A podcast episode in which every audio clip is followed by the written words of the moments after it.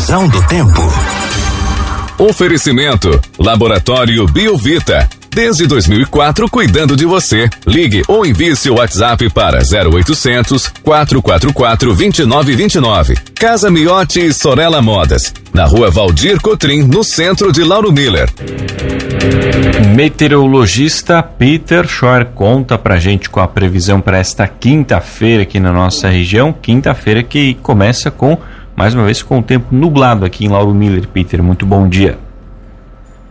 Oi, bom dia para você, Juliano, para o Thiago, para todos aí que nos acompanham. Sim, mais um dia que segue com o predomínio das nuvens, com céu bastante encoberto, nublado, intercalando com alguns períodos de melhora e com chance para ter alguma chuva leve, alguma garoa, alguma chuva rápida, isolada, por conta desse ar frio e úmido que vem do oceano. A temperatura ela se mantém mais agradável, provavelmente a máxima ela não vai passar muito aí dos seus 22, 23 graus. O vento ele fica soprando do quadrante sudeste a sudoeste, com pequenas oscilações para nordeste. E no geral, assim, parte do dia ele é aproveitável, mas que nem eu disse, né, alguma chuva rápida, isolada, é, que não tem volume significativo pode estar acontecendo. Amanhã segue com abafamento. Pela manhã a temperatura sobe, deve chegar até uns 27, 28 graus. À tarde começa a ficar com aquele céu mais é, nebuloso, com aumento das nuvens, e até o final do dia à noite pode voltar a ter ocorrência de chuva. No sábado e no domingo tem previsão de chuva. Chuva que pode vir acompanhada por trovoadas, alguns temporais localizados não podem ser descartados. Nas últimas projeções computacionais, teve uma alteração, digamos assim. Os volumes eles aumentaram bastante para vocês, então vamos ter que ficar atentos também. Não é só aqui no oeste do estado que pode ter problema, vocês também podem ter problemas. Então pode voltar a ter alagamentos, enxurradas, deslizamento de terra, algum problema associado a alguma queda de barreira, porque assim, a gente vai monitorando, né? Até ontem o volume ele era baixo para vocês, mas aumentou muito de ontem para hoje. Então, vamos ficar atento no fim de semana, porque pode voltar a ter alguns transtornos.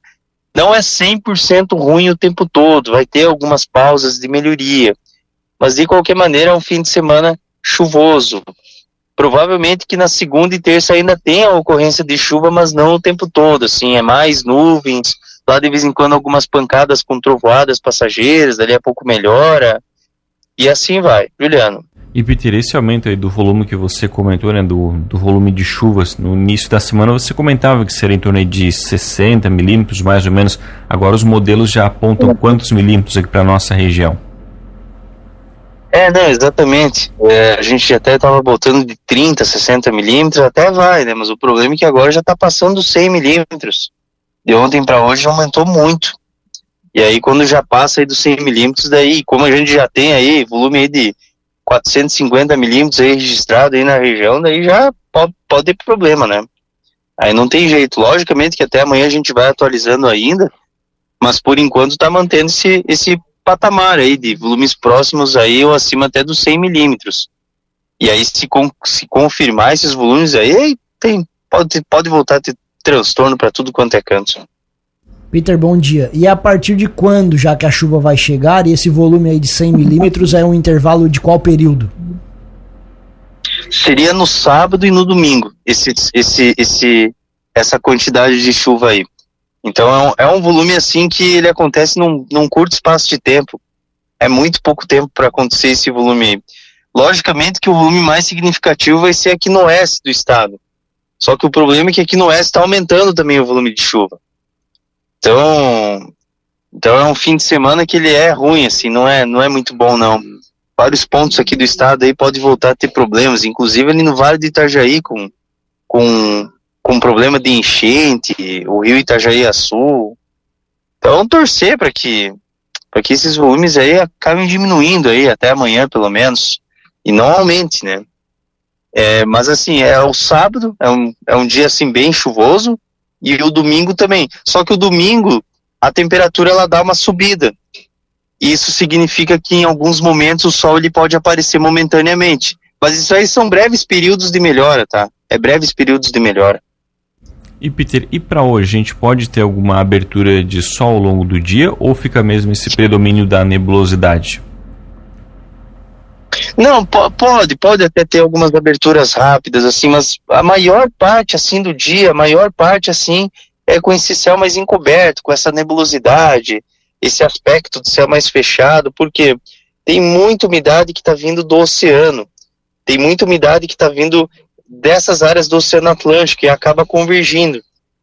Uh, só para você ter uma ideia, ali na região ali de Sombrio, Torres, São João do Sul, Praia Grande, tá tudo com céu limpo. Então é mais é por conta da direção do vento. É esse vento aí que acaba trazendo essa maior quantidade de nuvens aí para vocês.